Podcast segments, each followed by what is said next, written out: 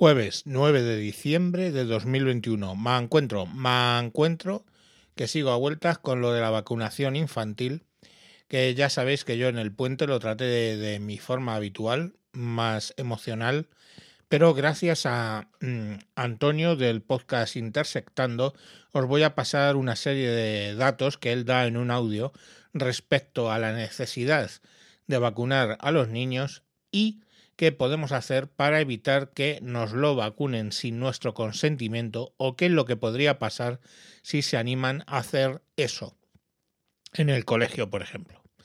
Venga, sin más, os dejo con el audio. Buenas, pues me encuentro escuchando tu reciente podcast sobre la vacunación frente a o contra SARS-CoV-2 en los menores y dado que has hecho referencia a algunos datos para hacer ver o llegar a la conclusión sobre la no necesidad generalizada de estas vacunas en estas franjas de edad, pues me encuentro que voy a darte datos más concretos sobre lo que tenemos registrado. Son datos acumulados desde el primer caso que se reportó el 18 de enero de 2020 hasta el 10 de noviembre de 2021. Estos son los datos concretos que son datos oficiales que provienen del Instituto Carlos III y, y del Instituto Nacional de Estadística. Datos oficiales que pueden ser consultados en las respectivas portales web de estas instituciones. Eh, como digo, acumulados del 18 de enero de 2020 a 10 de noviembre de 2021. Como veis, un, periodo extenso ya de, de, tiempo como para sacar conclusiones eh, bastante, con bastante fuerza. España tiene 47,3 millones de habitantes y se han reportado, cuando digo reportado, se han, se han declarado casos, cuando digo casos me refiero a PCRs positivas, 5.042.841, de los cuales 440.263 se han hospitalizado, 41.695 han ingresado en la UCI y de estos 440.000 largos han fallecido oficialmente 87.647. Esto nos arroja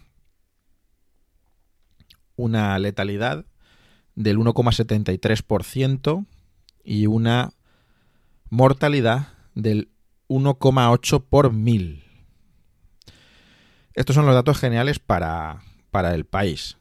Cuando nos vamos a los menores de 20 años en España, hay 9,2 millones de personas que son menores de 20 años de edad. Y en este grupo de 9,2 millones, 9,19 para ser exactos, se han reportado 1.038.221 casos. De este millón largo de casos, eh, bueno, largo, de este millón más la propina de casos, se han hospitalizado 8.036 personas, de las cuales 456 han llegado a la UCI y 37, ojo al número, 37 se han reportado como fallecidos por COVID-19.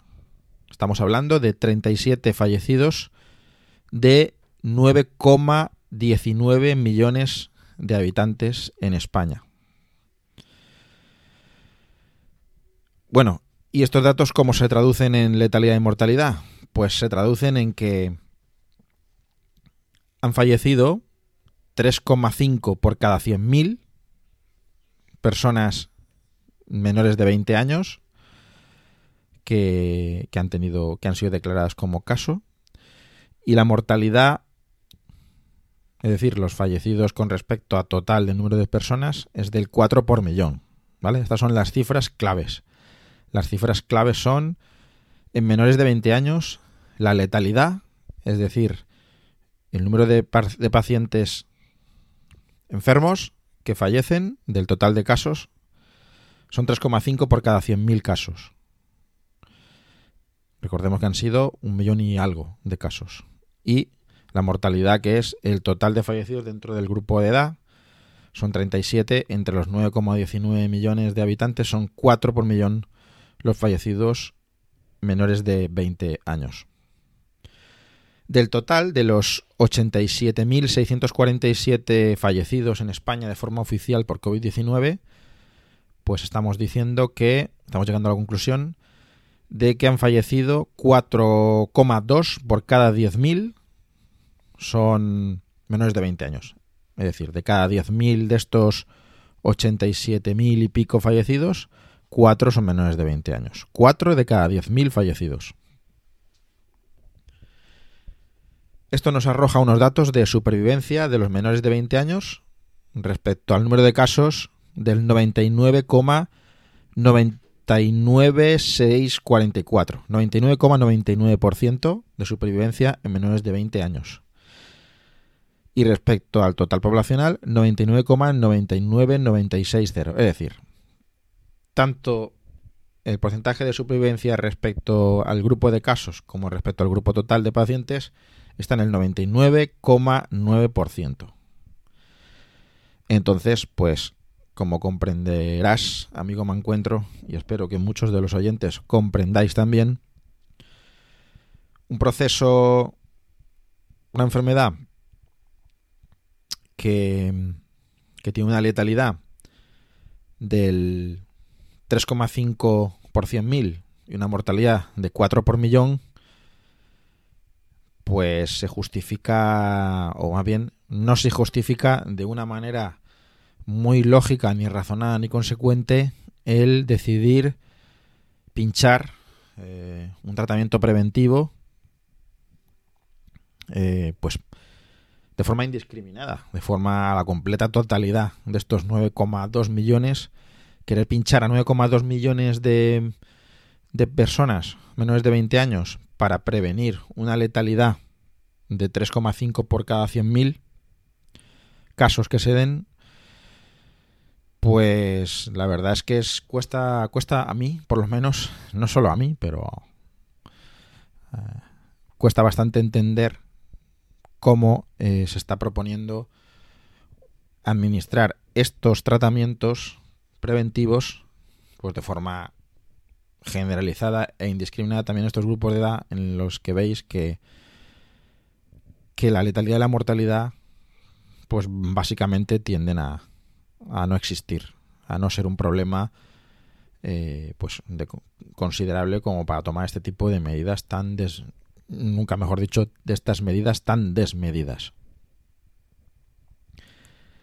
Y bueno, pues eh, lo que comentabas en el podcast, que, que la EMA o el gobierno español pues, pues lo, lo autoricen, autoricen la vacuna ya de 5 a 12 años o bueno, la franja de edad que sea, pues bueno, eh, la EMA y, el gobierno puede, puede autorizar lo que quiera, pero eh, como cualquier otro medicamento, están autorizados y no significa que todo el mundo se los tenga que tomar a toda costa para, para prevenir algo. Es decir, también está aprobado el paracetamol y tú no te tomas un paracetamol, no se toma todo el mundo, no se dice que todo el mundo se tome un paracetamol para que no le dé dolor de cabeza, ¿no? Tú el paracetamol te lo tomas cuando te da dolor de cabeza, ¿no? Por ejemplo, poner el ejemplo más sencillo.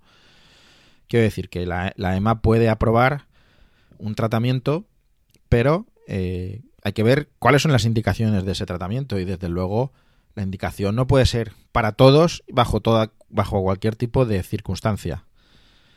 Mm, yo sinceramente no lo, no lo, entiendo así y como en, y en esa y en ese entendimiento pues yo obro en consecuencia de ello, que es pues no autorizar, como ahora comentaré, la, la, la administración de este, de este tratamiento a mis hijos, sobre todo pues a los, a los que son más pequeñitos, ¿no? Los que realmente todavía pues no, no, no, no tienen, digamos, el conocimiento para, para discernir. Porque bueno, cuando tienes un chaval como el mío mayor que, que ya va a cumplir 16 años, pues tú le puedes explicar las cosas. Y aunque no sea mayor de edad, si tiene conocimiento para entender, tú le explicas los pros, los contras y al final tú puedes digamos, eh, permitirle decidir por sí mismo ya, con 14, con 16 años, pero una niña que tengo de 4 años, pues evidentemente ella no puede decidir qué es lo mejor para ella todavía. Y por lo tanto ahí es donde hay que ser inflexibles en, la, desautorización o la no autorización de, de, la administración de esta vacuna en concreto, ¿vale? Estamos hablando de esta vacuna en concreto, la vacuna contra SARS-CoV-2. Eh, pues lo que comentaba, que, que por mucho que haya una aprobación, eh, la principal contraindicación es la falta de indicación. Y ante estas cifras de letalidad y mortalidad es muy cuestionable la indicación tal y como se plantea de forma masiva e indiscriminada. Con lo cual, por mucho que se apruebe, pues los padres que tenemos la responsabilidad sobre los hijos, sobre todo los que son muy pequeños, eh, pues tenemos que hacer uso pues de nuestra digamos desde la patria potestad que tenemos nosotros de de, pues, pues, de esta responsabilidad que tenemos para decidir el que sí o el que no. En mi caso, pues obviamente y a la luz de estas cifras es que no, porque el COVID-19 no es una enfermedad que le suponga un riesgo de enfermedad grave a mis hijos, ni a tus hijos, ni a la mayoría de los hijos de, de toda la población. Entonces, pues lo, pues lo dicho, que, que la principal contraindicación es la falta de indicación. La indicación de forma indiscriminada para mí no está justificada y por lo tanto desautorizaré o no autorizaré que se administre esta vacuna a mis, a mis hijos. Entonces, eh, comentabas que, qué pasa si, en el colegio los van a vacunar, los van a pinchar en, en el colegio. Yo sinceramente creo que no creo que lleguen al colmo de esa desfachatez. Los centros escolares están para otras cosas, no están para vacunar a los críos. ¿eh? La excusa de que hay que digamos, eh, desahogar a los centros sanitarios o a los vacunódromos. Es una excusa, vamos, que no se la traga nadie. Y un colegio no es un sitio donde poner vacunas. El colegio está para, para impartir materias eh, y formar materias, eh, educar en materias a, a los chavales. Pero bueno, ¿qué, ¿qué, se puede hacer? Yo realmente no creo que vayan a llegar a, hacerlo como lo planteas eh, de esa forma ahí traicionera, ¿no? De que un día los dejas en el cole y te los devuelven pinchados. Eso sería un delito, sería un delito grave. No creo que vayan a hacer, eh, se les vaya, se van a atrever a tanto. En todo caso, pues yo supongo que llegará el típico papelito. Si, en el caso de que planteasen, que yo lo dudo, la vacunación en el propio centro educativo, pues yo creo que llegaría el típico papelito para que tú autorices o no autorices, como pasa con una excursión, como pasa con una salida, lo de siempre, ¿no? Eh, para que autorices y no autorices. Y en principio, pues con no autorizar, si no quieres que a tu hijo se le ponga esta vacuna, debe ser suficiente. No obstante, pues también eh, tenemos la posibilidad de hacer un escrito, y en ese escrito, pues preferiblemente si estamos de acuerdo papá y mamá, identificados eh, completamente con nuestros datos eh, personales de DNI, etcétera, etcétera, pues decir, que bueno, exponer claramente, hacer un, hacer un, un escrito de cara a, presentarlo por registro en el colegio y en ese escrito pues eh, exponer que como madre y padre y representantes legales y ostentan, ostentadores de la patria potestad del alumno o alumna, pues que nos oponemos frontalmente a que se practique sobre el alumno pues cualquier clase de técnica, prueba, procedimiento que se considere invasivo y obviamente un pinchazo pues eh, se considera invasivo y que nos, nos oponemos a realizar a que se realice esto sin la previa autorización por la parte nuestra, por la parte de los padres. Es decir, eh, sin la previa autorización expresa por escrito y firmada, expresa por escrito y firmada por parte de los padres, no pueden pretender administrar nada. ¿eh? Eh, sin, sin, sin ese... Y es más, yo añadiría con la autorización de los padres por escrito, firmado y previa revisión del médico pediatra. Sería lo, lo aconsejable, valorando beneficios-riesgo individualizadamente. Advertir al colegio en este escrito de que hacer esto, mm, pinchar al dejar, dejar que pinchen al chaval o a la chiquilla por eh, sin la autorización de papi y mami, como poco puede suponer la comisión de un delito de lesiones y dejarle claro al colegio que pueden incurrir en delito. Tampoco estaría de más recordarle al colegio en el escrito que los papis nos oponemos a que se realice cualquier salida del centro por motivos sanitarios o por orden de las autoridades sanitarias, también sin nuestra previa autorización y puesta en conocimiento de todos los pormenores de dicha salida antes de realizarse. Es decir, que no hagan la triquiñuela de vamos a hacer una salida al centro de salud o al vacunódromo y allí, zas.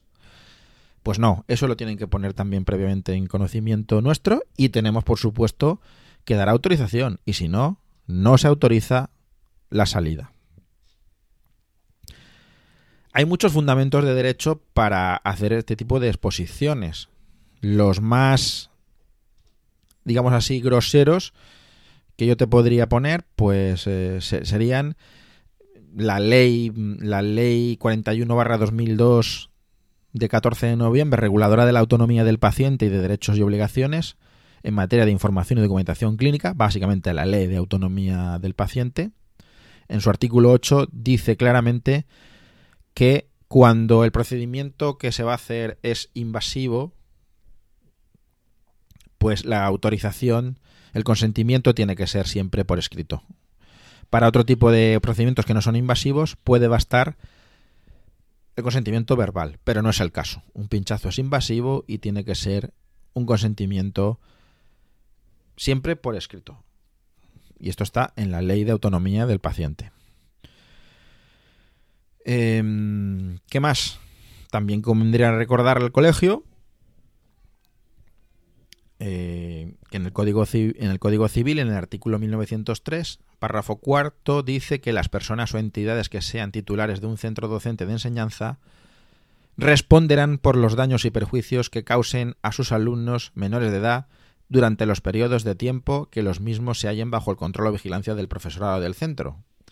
Es decir, que si hacen este procedimiento invasivo sin autorización puede ser un delito de lesión y el artículo 1903 del Código Civil dice que el centro, los titulares, tendrían que responder posiblemente por los daños y perjuicios que pudieran causar a sus alumnos si como poco es un delito de lesiones. No me quiero poner en circunstancias de que la cosa vaya a más, ¿no? A, a mayor fatalidad. En cuyo caso ya no hablaríamos de lesiones, hablaríamos de incluso homicidios involuntarios o, bueno, ahí se me escapa ya. Se me escapa ya el tema porque yo tampoco soy de leyes. Eh, pues eso, no estaría de más en ese escrito eh, recordarle al colegio la responsabilidad penal con la que tendrían que responder y los delitos en que podrían incurrir de no de, de permitir estos pinchazos sin la autorización expresa por escrito y firmada de los tutores legales, de los padres que tienen la patria potestad de los chavales. También dice el artículo 147 del Código Penal que el que por cualquier medio o procedimiento causare a, a otro una lesión que menoscabe su integridad corporal o su salud física o mental será castigado como reo de delito de lesiones con la pena de prisión de tres meses a tres años o multa de 6 a 12 meses.